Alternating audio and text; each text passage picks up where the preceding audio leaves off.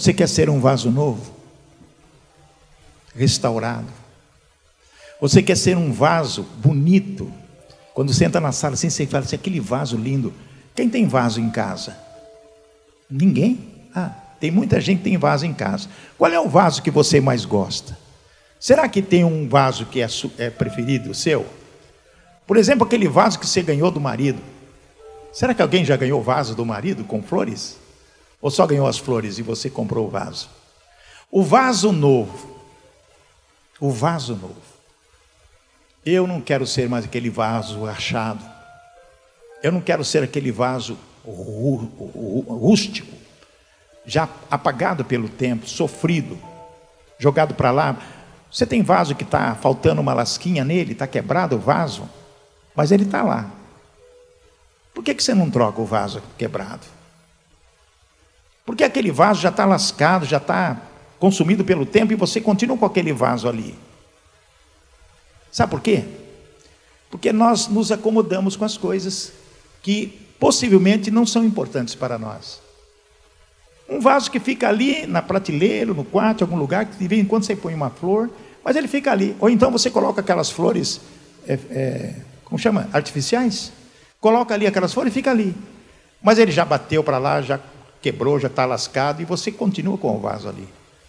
Porque nós somos acomodados.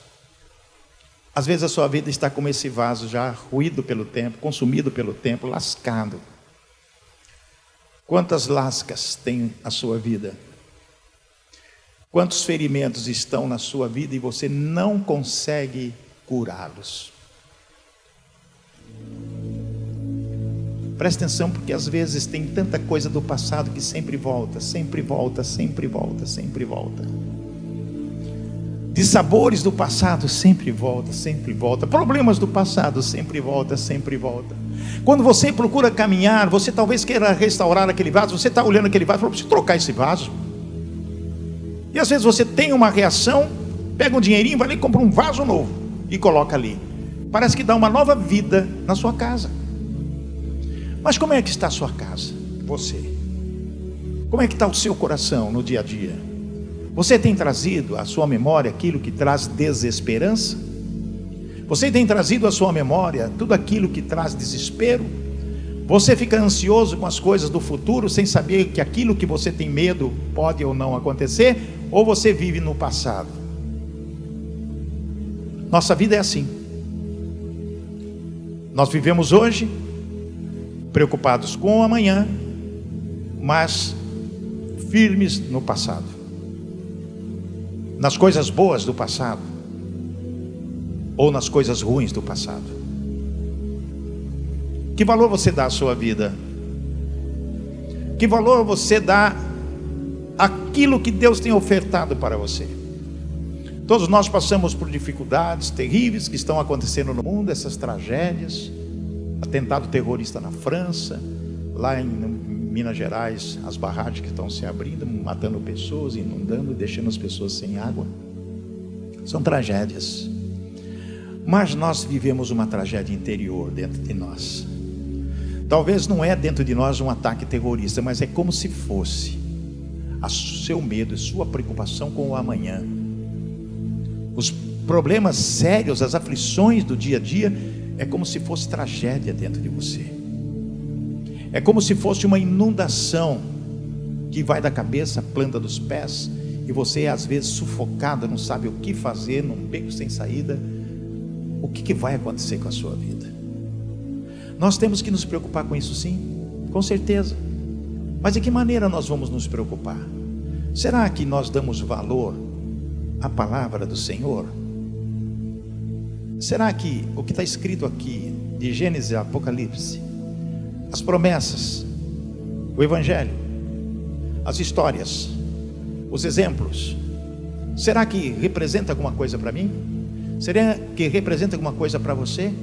Será que você tem condição de olhar a Bíblia e falar: essa palavra é para mim? Você confia que às vezes você lê a palavra e Deus fala ao seu coração e fala: será que é para mim ou para aquelas pessoas na qual está ali no, no livro da história? Você consegue subtrair da palavra do Senhor algo que é para a sua edificação, para a sua vida? Você crê na palavra do Senhor? Sim ou não? Sim. Sim. Então, se eu creio, eu tenho que viver a palavra do Senhor. Davi, no Salmo, ele diz: Guardei tua palavra no meu coração para não pecar contra ti. Ele diz também: Lâmpada para os meus pés é a tua palavra, luz para o meu caminho. Quando nós temos essa consciência de que a palavra de Deus é luz e lâmpada, para nos dar o caminho a seguir, então nós temos que crer. Temos que crer e temos que viver nessa dependência de Deus. O tema da nossa mensagem hoje é algo muito importante que vocês vão prestar atenção. Preparação obediente precede bênçãos. Preparação obediente precede bênçãos. Para a gente conseguir aquilo que nós queremos e que Deus quer que a nós vivamos dependendo dele, nós temos que nos preparar para isso. Uma preparação que é obediência à palavra de Deus. Nós estamos falando já há três semanas a respeito da obediência. E não vai ser diferente hoje. Porque a obediência é o ponto fundamental para você alcançar o milagre que Deus vai oferecer a você. Amém? Preparação obediente precede bênçãos. O primeiro ponto que eu vou trazer para vocês é um fato que acontece, aconteceu e que é interessante. Não há água para o exército sem que se abram covas. Ou não há água para o exército sem que se abram covas, ou sem que se abram poços. Três reis, rei de Judá, rei de Israel, rei de Edom, estavam numa situação terrível, num campo árido, onde os amalequitas iam destruí-los. E o que estava faltando ali para o exército, para os animais desses três exércitos? Estava faltando o quê? Não ouvi. Estava faltando água. Imagine um exército inteiro sem água. Vocês viram lá em Mariana o desespero quando chegava aqueles caminhões pipo, o pessoal se aglomerando para pegar água porque estavam com sede. Fica sem beber, você vai ver o que, que pode acontecer. Imagina três exércitos num campo árido onde não tinha água. Muito bem, o que, que os reis fizeram? Eles foram em busca de socorro.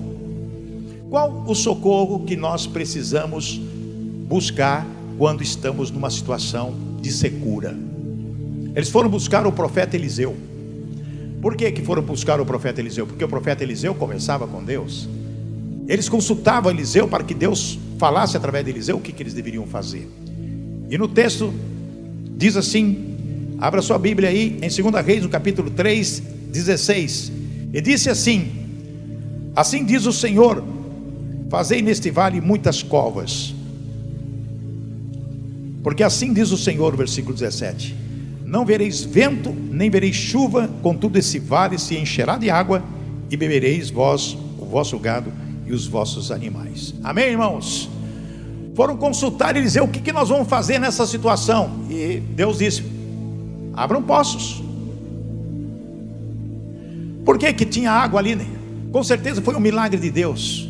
Quando nós estamos numa situação difícil na nossa vida, nós temos que buscar na palavra a solução para esse problema. Abram covas, abram poços. A situação ali era de sede, terrível.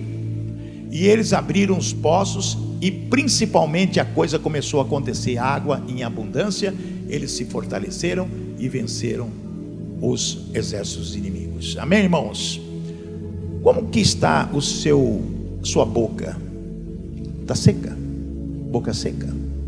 Está faltando água? Na sua casa? Está faltando provisão na sua casa? Está faltando algo necessário para que você possa dar continuidade à sua vida, sustentar a sua família? Busque a Deus. Vamos pegar esse exemplo. O poço significa que nós devemos o que? Trabalhar. Porque a água não surgiu de repente. Não, não foi como no tempo de Moisés, ele bateu na rocha e a água saiu. Não tiveram que cavar poços, e cavaram poços e a água inundou aquele vale. Então nós temos que fazer de tudo, nós não podemos ficar parados esperando cair do céu as coisas, porque Deus revela para nós o que devemos fazer. Basta você consultar o que? A palavra do Senhor. Nós não temos Eliseu aqui, mas nós temos a palavra, nós temos os exemplos. Amém, irmãos? Também um ponto: não há azeite sem que se reúnam as vasilhas. Não há azeite sem que se reúnam as vasilhas. Vocês conhecem essa história? A história é tão maravilhosa que esta mulher, com dois filhos, estava desesperada porque o marido tinha morrido e devia muito, e devendo muito, o, o devedor, aliás, o, o cobrador foi lá e falou: Olha, se você não me pagar, vou levar seus filhos como escravos. Imagine uma mulher viúva perdendo os dois filhos para serem escravos para que se pagassem as dívidas. E aconteceu que ela foi buscar quem? O profeta Eliseu. Profeta, olha, o negócio é o seguinte: meu, meu marido, o senhor conhece muito bem, servia na casa do Senhor. E agora vão levar meu filho para escravo. E o milagre acontece. Olha o que Eliseu disse para ela. Pode continuar na sua Bíblia aí, em, em 2 Reis capítulo 3, 4, 3, disse Eliseu: Vai, pede emprestadas vasilhas a todos os seus vizinhos vasilhas vazias, não poucas. Presta atenção, Eliseu disse para ela: vai emprestar do seu vizinho vasilhas vazias, mas não poucas, pode trazer muito, porque o milagre ia acontecer. Amém, irmãos? Então, o azeite só acontece quando há vasilha. Como que você pode viver uma vida vazia? Você tem que estar preparado para buscar em Deus algo para preencher as suas necessidades. Se necessidades não vai ver, não vai faltar azeite na sua casa não. Amém, irmãos? E o que que acontece? O que que ela disse? Ela foi com seus filhos. Depois entra, fecha a porta sobre ti seus filhos, deita o azeite em todas aquelas vasilhas, põe a parte aquela que tiver cheia. Amados, o milagre aconteceu ela encheu as vasilhas, vendeu, sobrou, pagou as suas dívidas e viveu feliz. O que, significa para nós essa frase? Não há azeite se não tiver vasilhas. Significa também que nós devemos fazer a nossa parte. O milagre poderia ter acontecido, tinha um pouquinho de azeite lá, ela ia aumentando, aumentando, aumentando, não, mas ela teve que buscar vasilhas. E lotou todas as vasilhas até que acabaram-se todas e sobrou, e ela viveu mais de um ano com, aquela, com aquele azeite. O milagre de Deus ele acontece quando menos nós esperamos, mas nós temos que nos preparar para receber esse milagre. Se você precisa de cura, o que, que você está fazendo para receber o benefício da cura? Se você está com situação financeira terrível, o que, que você está fazendo para resolver a situação financeira que você está passando? Qual é o sentimento que você tem em relação a Deus? Você confia ou não confia? Ou você vive desconfiado a respeito do que Deus tem preparado para você? Nós temos que nos preparar para viver na dependência dEle e fazer também a nossa parte. Terceiro ponto: não há cura sem que o leproso mergulhe sete vezes.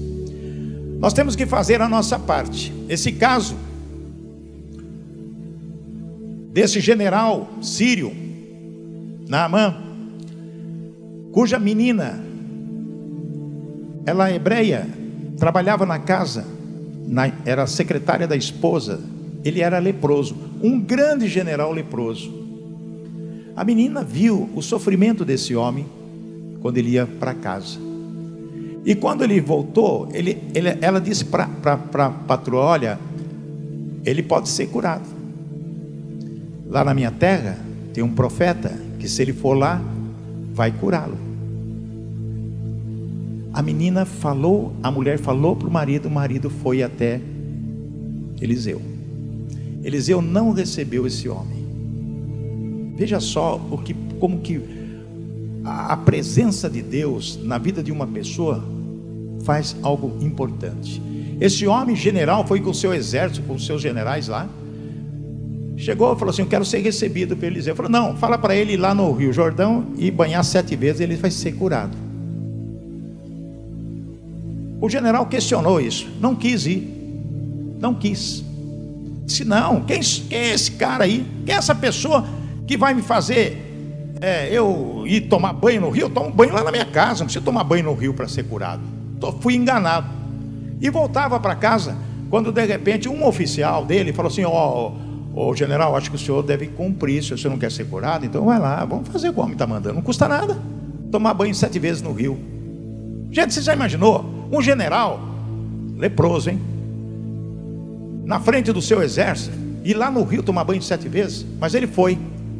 E a partir do momento que ele foi, na sétimo mergulho, ele se levantou curado. Amém, irmãos? Por que aconteceu isso? Pela obediência. Pela obediência.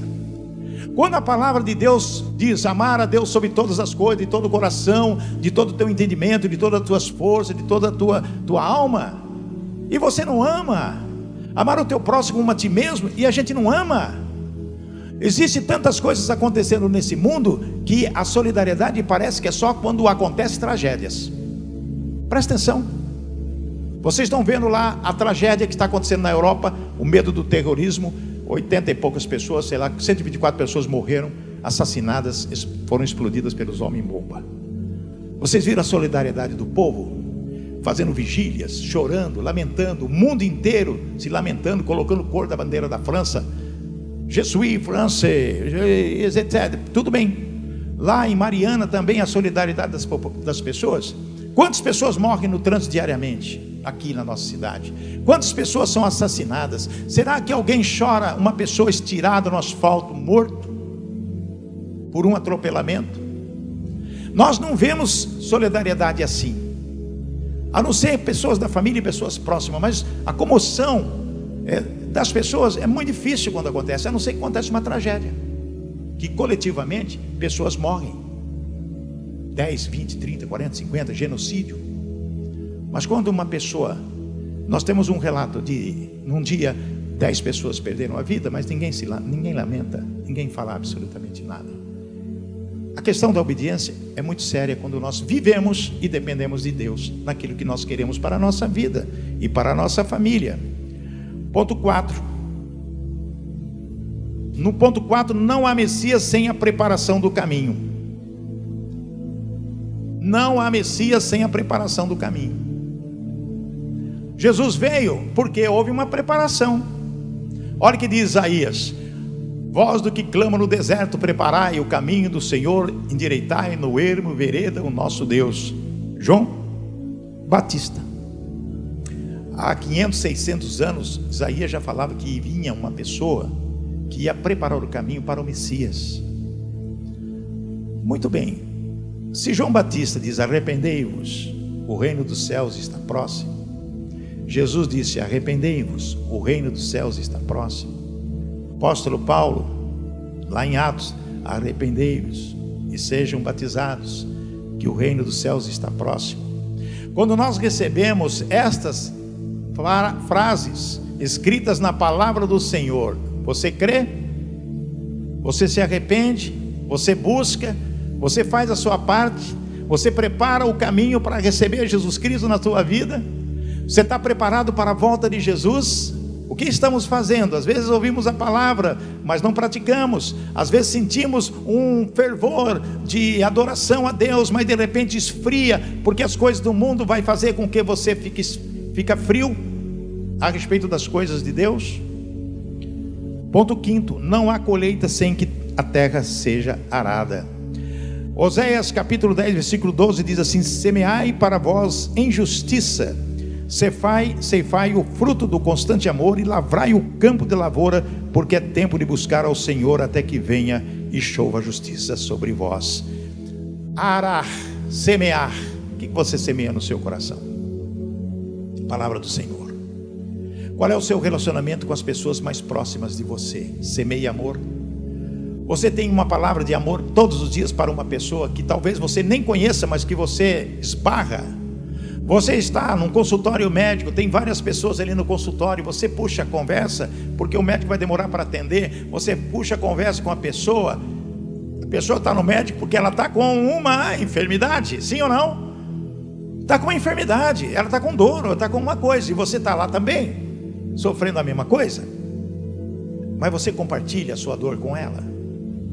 Você incentiva aquela pessoa, fala: olha, se você está aqui é porque você está com algum problema, e eu também estou aqui por causa de algum problema, mas Deus é grande, Deus é maior, tenha fé, Deus vai curar você, como vai me curar? O médico somente vai dar uma opinião do que eu devo fazer, mas eu creio no meu Senhor, você crê?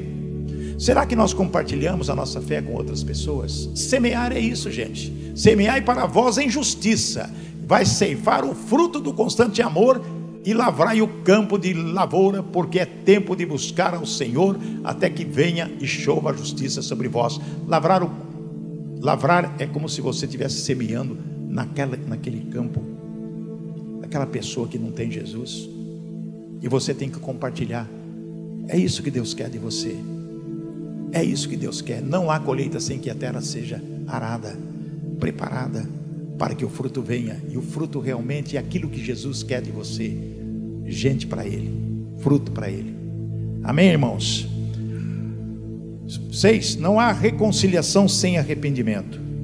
Olha que diz Joel capítulo 2, versículo 12: Ainda assim, agora mesmo diz o Senhor: Voltai para mim de todo o vosso coração, com jejuns, com choro e pranto meu Deus do céu, o que, que Deus está dizendo? Dizia para aquele povo ingrato, o povinho ingrato eram os judeus.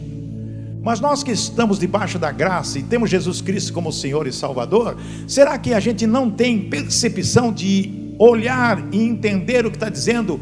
Ainda assim, agora mesmo diz o Senhor: voltai para mim de todo o vosso coração, com jejuns e com choro e pranto.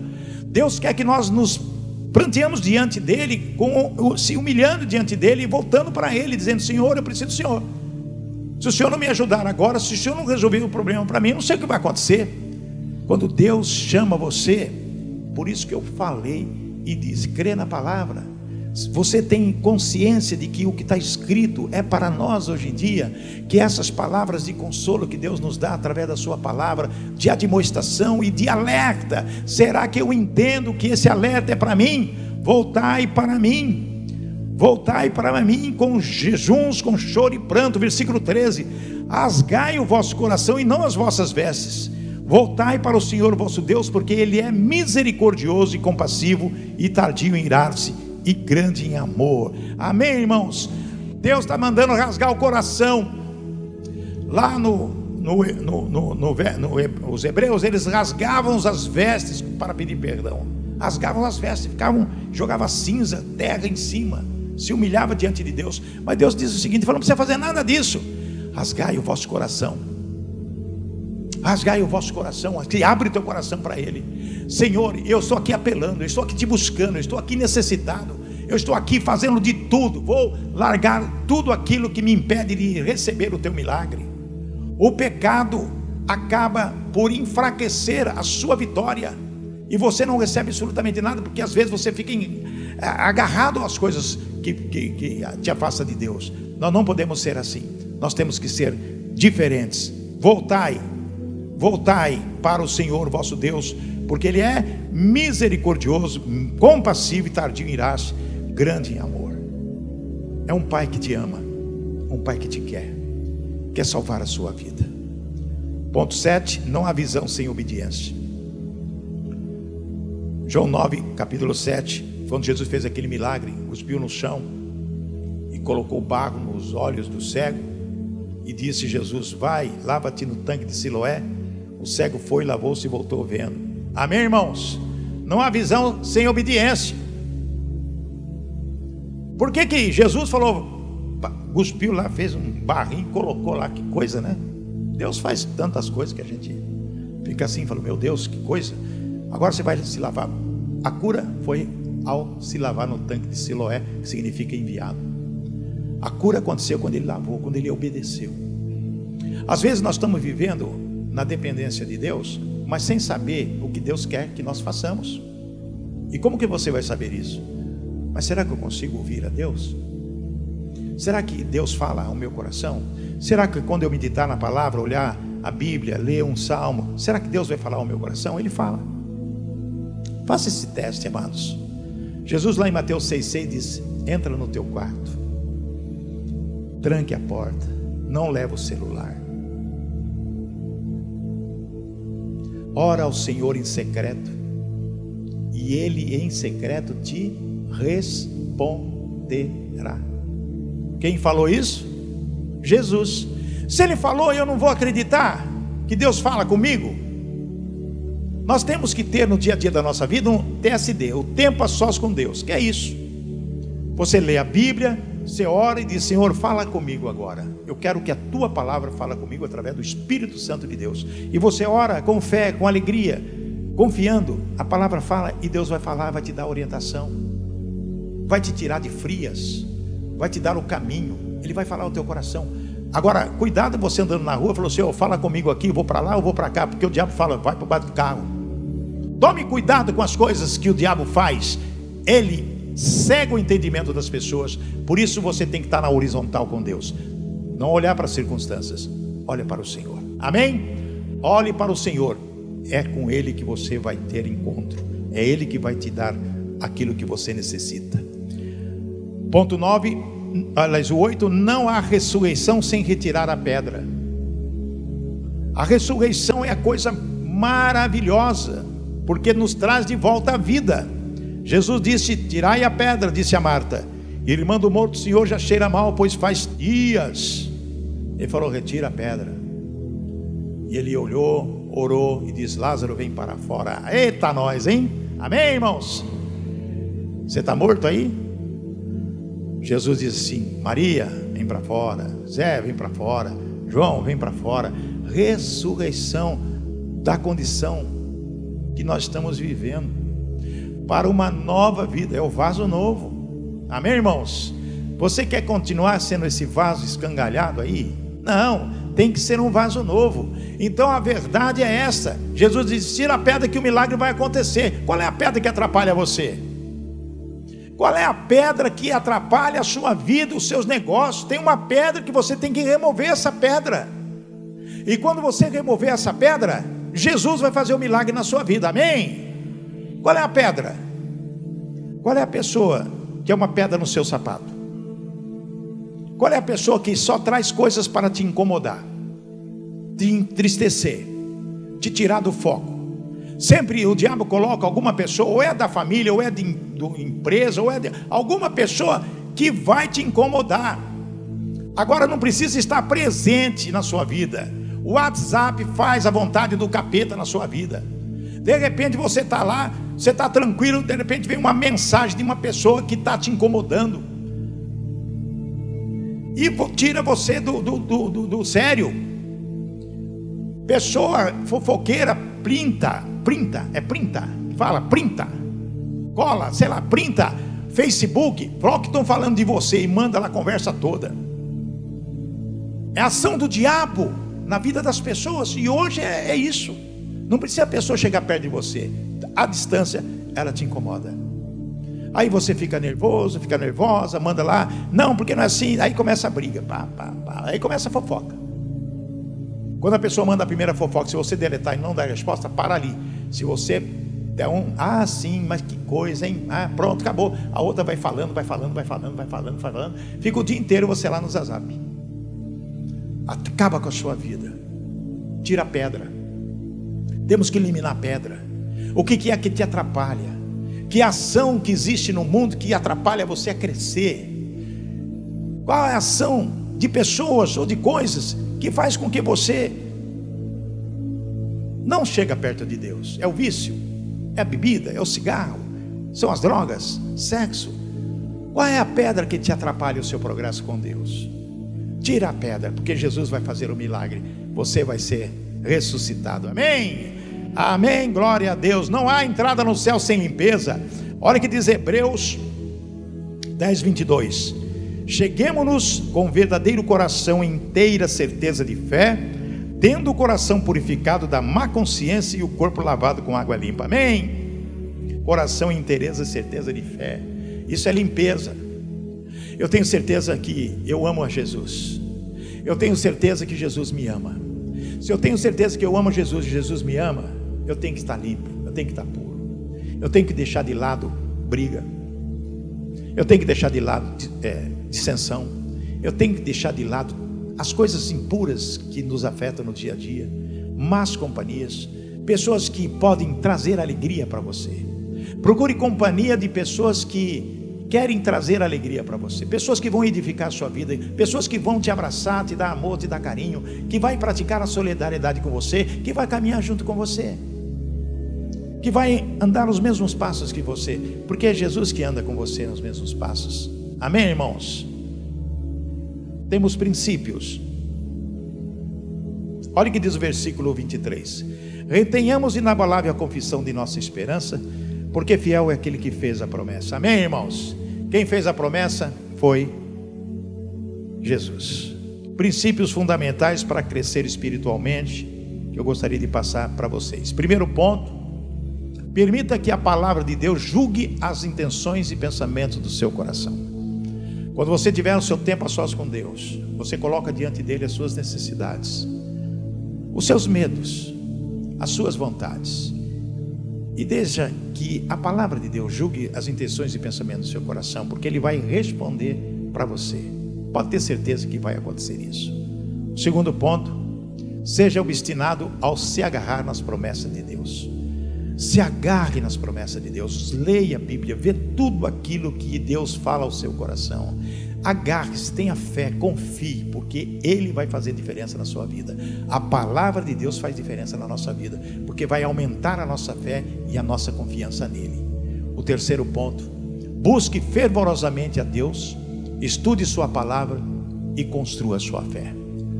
Buscar fervorosamente o nosso Pai Estudar a palavra e construir a nossa fé através dela é a coisa mais importante da nossa vida atualmente. E acredite que Deus compreende seu sofrimento. Deus sabe o que você está sentindo. Deus sabe o que você precisa. Deus sabe o que você tem, o seu anseio, aquilo que Ele, Ele quer fazer para você. Pode ter certeza disso. Não pode abandonar Deus porque Deus jamais vai abandonar você. O seu coração, como é que está essa noite? Você já fez uma entrega a Jesus Cristo essa noite? Ou dias passados? Você tem coragem de dizer: Eu quero entregar minha vida para Jesus? Se você nunca fez isso, ah, mas eu já entreguei. Tem pessoas que falam assim: Ah, já entreguei, eu entrego todo dia. Não, não é assim. É dizer publicamente: Eu quero entregar minha vida para Jesus. Eu quero restaurar o, o vaso que eu sou. Meu vaso está meio quebrado, está meio trincado, está meio lascado. Eu quero um vaso novo. Eu quero ser um vaso novo. Eu quero mudar a minha vida. Eu não quero mais essa vida que eu estou levando. Eu não quero mais sofrimento. Deus entende o seu sofrimento. Mas eu quero ter uma vida voltada para Deus, voltada para Jesus. Tem alguém aqui essa noite que gostaria de fazer essa entrega? Eu quero orar por você. Eu quero abençoar a sua vida. Eu quero dizer e pedir para Deus trazer você de volta para uma vida diferente. Tem alguém essa noite? Só levantar a mão. Tem alguém essa noite que gostaria de dizer: Eu quero Jesus da minha vida? Amém, amém. Mais alguém? Amém. Glória a Deus. Eu vou orar por você. Mais alguém? Amém. Vem aqui à frente, eu quero orar por vocês. O pastor vai ungir com óleo também, por favor. Nós vamos orar. Não tenha vergonha de vir aqui à frente. Você vai ressuscitar de novo. Você tem uma, vida com Jesus, uma vida entregue para Jesus e dizer assim: Senhor, eu quero o Senhor, quero restaurar na minha vida, quero viver na Sua dependência. Entregando para Deus, Ele pode dizer: Vem para fora, tira a pedra que está em você, atrapalhando a sua vida e vem para fora. Vem para fora, vem para fora, e o milagre vai acontecer. O Espírito Santo do Senhor derrama agora, Pai. Oh Senhor, derrama teu espírito, Pai. Derrama, Senhor, remove tudo que não presta, Pai. Restaure agora da cabeça a planta dos pés. Em nome de Jesus, Paizinho. Aceite essas vidas que aqui estão essa noite. Essas vidas que estão se curvando diante a sua soberania. Restaure, Pai. Ressuscita, Senhor. Traga para a vida uma vida contigo, uma vida diferente, uma vida voltada para ti, para te adorar, Senhor. Ó Deus Pai, em nome de Jesus, eu coloco essas vidas que estão aqui à frente, eu coloco essas pessoas que estão se humilhando diante do Senhor, tirando as pedras que atrapalham o relacionamento contigo, para que elas possam ser ricamente abençoadas. Ó oh, Pai, derrame tua bênção para que elas possam viver na tua dependência e que elas possam caminhar junto contigo por toda a vida restaurando a família, restaurando as finanças, restaurando a saúde, restaurando tudo, Pai. Eu quero, em nome de Jesus, agora abençoar essas vidas. Essas vidas declaram agora que amam o Senhor e precisam do Senhor. Repitam comigo agora: Eu, em nome de Jesus, aceito o Senhor como meu resgatador, o meu soberano, o meu Pai. Escreva, Senhor, o meu nome no livro da vida, para que eu possa viver diante do Senhor até a sua volta. Aceita-me, Senhor Jesus, porque eu te amo. Abre, abre o meu coração para ti e quero viver diante de ti todos os dias da minha vida. Em nome de Jesus. Amém e amém. Amém, igreja. Amém. Glória a Deus. Aleluia. Que o Senhor te abençoe e te guarde. Que o Senhor faça resplandecer o rosto sobre ti. Que o Senhor tenha misericórdia de ti. Que o Senhor sobre ti levante o rosto e te dê a paz. Dê um abraço no seu irmão, dizendo: Hoje foi minha noite de vitória.